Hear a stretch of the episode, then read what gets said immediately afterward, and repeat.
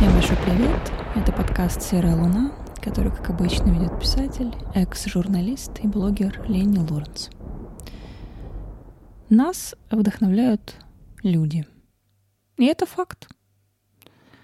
К сожалению или к счастью, это просто факт. Не только природа, не только животные, эмоции. Как бы многим из нас не хотелось закутаться вот в этот условно безопасный клубок эндорфинов. Да. И это говорю как э, вообще, наверное, один из самых одичавших, закоренелых интровертов. Я такой была далеко не всегда, совершенно. Я такой не рождалась, скажем так. И более того, мы все постоянно меняемся. И жизнь тоже бывает разная. В прошлом году, например, я была вообще другой. Сейчас я тоже изменилась, в общем-то. И в этом нет ничего странного. У меня был довольно длительный, длительный период в жизни, когда я вела очень социально активную жизнь. А, и она мне очень нравилась, как это ни странно. Знаете, почему нравилась? Потому что меня то время окружали люди, которые занимались тем же делом, что и я. Ну, как минимум, они были на той же волне. У нас были похожие мировоззрения, мы делали одно общее классное дело, и все получали от этого удовольствие. И это была реально тесная, очень контактная работа с людьми. И это была... Это было... Это не секрет, на самом деле. Я работала тренером по скалолазанию, то есть это спорт. У нас были и взрослые, и дети, и подростки. И тебе приходилось со всеми находить общий язык, работать с детскими страхами. Страх высоты — это, знаете ли, очень распространенное явление. И мне очень нравилась эта работа вот именно как раз-таки из-за человеческого фактора. Но этот период моей жизни благополучно закончен. Я ему крайне благодарна за полученный опыт. Это было очень круто. Это было очень круто для меня — именно на этой работе я действительно прокачала свои коммуникативные навыки. И, в принципе, несмотря на то, что я сейчас интроверт, мне очень нравится моя вот эта замкнутая, закрытая жизнь. А, я умею общаться с людьми. Я, в принципе, могу найти общий язык со многими людьми, и для меня нет никакого дискомфорта и, не знаю, затруднений с ними общаться. Вопрос в другом, что сейчас я не хочу слишком много этим всем заниматься — а, потому что я реально чувствую, что очень моей энергии тратится на это. Ценные энергии, которые мне и так сейчас мало. Ну, по разным причинам. Кто следит за мной, знает, что со мной было в прошлом году.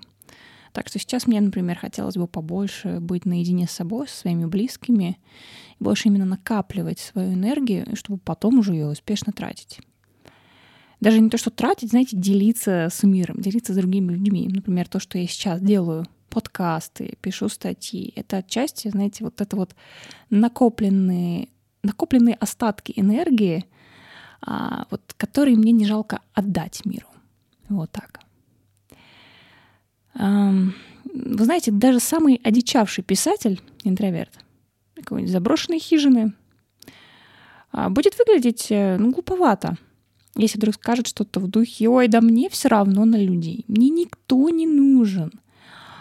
И только мое творчество спасает от этого несправедливого, грязного, ужасного социума. И еще обязательно должна быть такая присказка. Ах, да, и еще собаки гораздо лучше людей. Вы, наверное, сейчас подумайте, что это мое мнение, я так говорю. Я иногда говорю так в шутку. На самом деле, конечно, я так не думаю. Нужно все-таки включать, блин, голову, мы взрослые люди. И с каких пор мы вообще сравниваем собак с животными? В конце концов, это разные вообще биологические виды.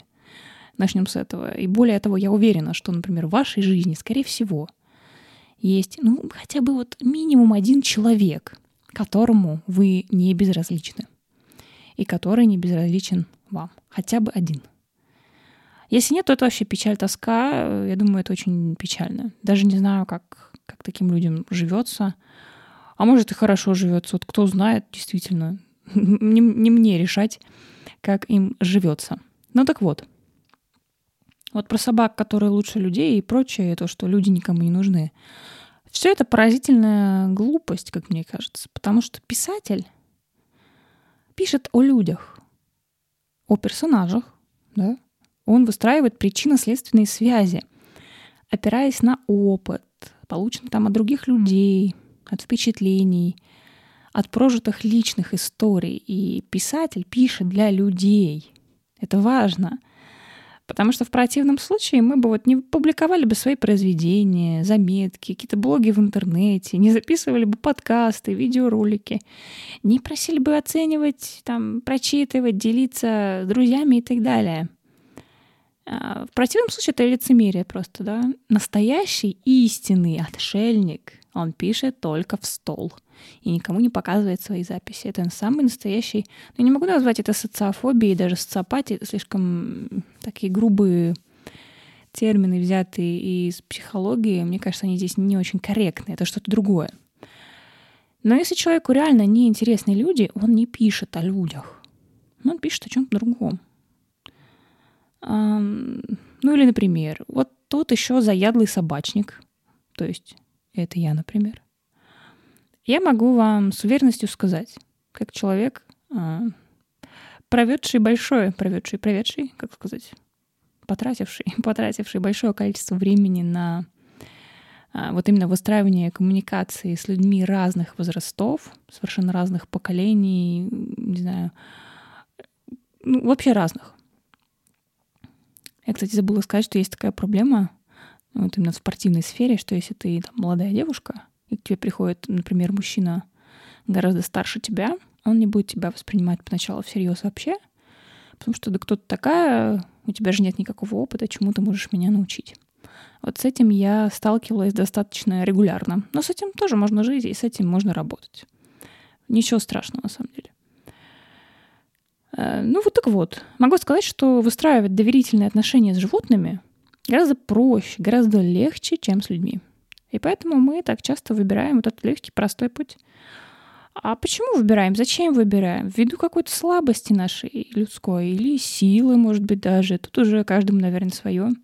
Тут каждый сам для себя ответит на этот вопрос. Но вообще, я села записывать этот подкаст э, еще ради кое-чего другого. У меня к вам встречное предложение. Вот поставьте на паузу этот подкаст и Расскажите в комментариях, какими качествами чаще всего, если какая-то такая тенденция, обладают люди, которые вас вдохновляют. Вот на настоящий момент. Вот вы здесь и сейчас. Не вы там лет пять назад или в детстве. Я не говорю это плохое, ну, плохое, не то слово, противное для меня слово мотивируют. А вот вдохновение, мне кажется, как нельзя всеобъемлющее. Вот поставьте на паузу, напишите вот эти вот качества и Продолжаем. А я пока кофеечек, как всегда, глотну. Очень вкусный кофеечек. Когда я была помоложе, глупее, конечно же, то неизменно вдохновлялась всякими около чокнутыми такими персонажами, безумными, даже девиантными, потому что у меня было довольно травма- травматичное, ну, травмированное детство, и местами я мыслила очень саморазрушительно — я, знаете, как будто тоже хотела стать такой же, такой же противоречивой, мятежной, сумасшедшей и обязательно, обязательно плохо кончившей. Меня это вдохновляло в моей, ну даже не юность, это вот 14, может быть, 18 лет, вот так вот. Когда я повзрослела уже умом, конечно, и пропустила сквозь себя все эти великие исторические события, что творились в мире, я нарастила в себе кое-что другое — и, как мне кажется, довольно полезное, а именно вдохновение стабильности. А стабильность не с точки зрения нудятины, скуки, застоя, знаете, болота какого-то, а именно эмоционально стабильными людьми, которые... И причем такая маленькая оговорочка — это не люди, которые где-то там далеко. Это не какие-то звезды, супер модели, не знаю, кто там, великие умы, философы. Это очень часто люди, которые просто живут у меня по соседству, с которыми я там здороваюсь. Люди, вот обычные люди, которые живут вместе с нами на этой земле. А, так вот, эмоционально стабильными людьми, владеющими эмоциональным интеллектом и сохраняющими прям такое хорошее, холодное, здравомыслие даже в самой хреновой ситуации. Вот теми людьми, которые умеют успокоить, когда весь мир просто на ушах стоит. А это сейчас крайне актуально. А я вдохновляюсь личностями, которые вот способны светить во тьме. И не потому, что они из кожи вон лезут это делать, не потому, что надо прям в любой ситуации срочно сохранять э, позитивное мышление. Я, на самом деле, не очень верю в позитивное мышление, я верю в реальное мышление. И реальное мышление, оно не обязано быть темным, негативным и драматичным. Вот. Эм, и вот в этих людях в них сокрыта невероятная сила, просто нереальная сила, которую нет вообще никакого смысла открыто демонстрировать. Ну, например, сродни тому, как те же бодибилдеры напрягают там свои бицепсы на сцене. Эти люди не демонстрируют, они не говорят об этом. И в этом тоже их сила. Они умеют быть такими невидимками, что ли. Крайне, кстати, полезный скилл, ну, отлично для меня. И, наверное, вот возвращаясь к заголовку нашего подкаста — я хотела бы завершить а, свою запись следующей фразой. Вы знаете, а, очень важно, и это вдохновляет опять-таки, остаться человеком, когда все вокруг а, трансформировались в каких-то беснующихся оборотней ну, в разных смыслах. И вот это и есть та самая суперспособность, которая доступна, вот, к сожалению, далеко не каждому. Я очень редко встречаю таких людей, они есть. Они разных возрастов, кстати говоря, не обязательно какие-то мудрые старцы, нет, совершенно нет. Есть те, кто даже младше меня, и они прям вообще, я ими восхищаюсь, нереально. И очень хочу что-нибудь у них перенять. Но это реально сложно, и вот из всей моей массы знакомых, там мало знакомых, очень далеких знакомых и близких, таких людей очень-очень мало. И интересный такой, такой момент — они специально не стараются быть такими. Это у них выходит настолько естественно, как будто они генетически уже такие, такие родились. То есть это у них такой склад характера, вот такой склад ума у них. Они просто по-другому не умеют. И вот меня это реально восхищает по-хорошему. А, ну, я уверена, что в себе это, конечно, можно развить, можно заниматься вот этим самоконтролем. И, с другой стороны, просто если ты хочешь счастливо жить, если ты хочешь здорово жить со всеми своими нервными клетками — то ты все-таки найдешь в себе хоть какие-то усилия, хоть какие-то силы, чтобы, ну, хоть немножечко мыслить реально. Вот так, друзья. Коротенький подкастик. Но вот очень хотелось почему-то вам об этом рассказать, немножечко вас, может быть, успокоить, вдохновить и себя в том числе тоже. А, так что все, друзья, берегите себя, будьте здоровы. Верьте в лучшее и старайтесь видеть свет даже в самой непроглядной тьме. Вот так вот. Не забывайте также заходить в мой канал на Телеграм, как мой канал на Телеграм. Просто гениально просто. Да. В общем, короче, подписывайтесь на мой Телеграм, заходите в мой уютный паблик ВКонтакте. Все подкасты будут выходить в основном там, да и, в принципе, моя творческая деятельность переехала вся туда. Мне там реально очень нравится, очень прикольно, уютненько, миленько. Так что все, до встречи в следующих подкастах. Если у вас есть запросы на определенные темы, пишите мне куда-нибудь там в личку, в комментариях.